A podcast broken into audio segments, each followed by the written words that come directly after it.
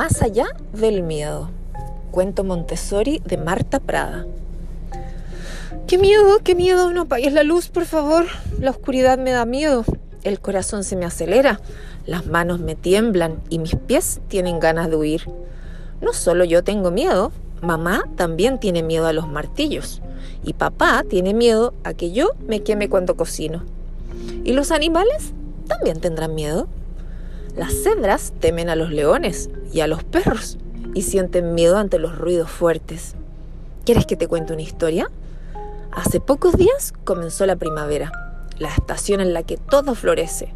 El primer día de primavera, papá y mamá me pidieron que entrara al salón a oscuras. ¡Ay, no quiero entrar! Me da miedo la oscuridad, grité. Sentía tanto miedo que solo tenía ganas de salir corriendo y esconderme. Mi hermano Carlos entró primero. A él le divierte mucho la oscuridad. Papá me dio la mano y los dos entramos juntos. Así es más fácil enfrentarse al miedo. Cuando más oscuro estaba todo y cuando más miedo tenía... ¡Sorpresa! Alguien encendió la luz. No podía creer lo que estaba viendo. Toda mi familia y amigos estaban ahí. Querían darme una sorpresa para celebrar juntos la fiesta de la primavera. Tenían flores, música, comida muy rica y una gran guirnalda de colores. Me sentí tan contenta que el miedo desapareció.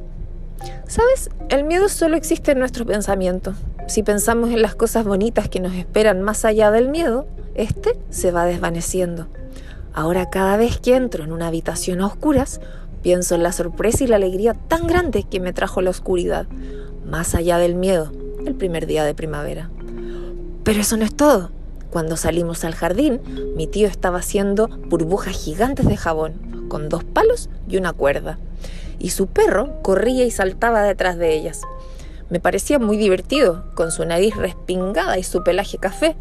Nunca había visto un perro saltar tan alto. Sin embargo, mi hermano, Carlos, sintió mucho miedo al verlo, y cuando el perro se acercó a él, se puso a llorar. Tengo miedo, dijo. Yo lo abracé muy fuerte. Pronto el perro comenzó a saltar de nuevo para alcanzar las burbujas y a corretear detrás de una pelota. Carlos se divirtió tanto viéndolo saltar detrás de las burbujas y tirándole la pelota que olvidó su miedo hacia los perros. ¿Sabes qué? Todos podemos superar esos miedos que están en nuestro pensamiento, incluso tú y yo. Ahora que lo pienso, ya puedes apagar la luz. Ya casi no tengo miedo a la oscuridad. Hay muchas cosas bonitas esperándonos más allá del miedo. Y colorín colorado, este cuento se ha acabado.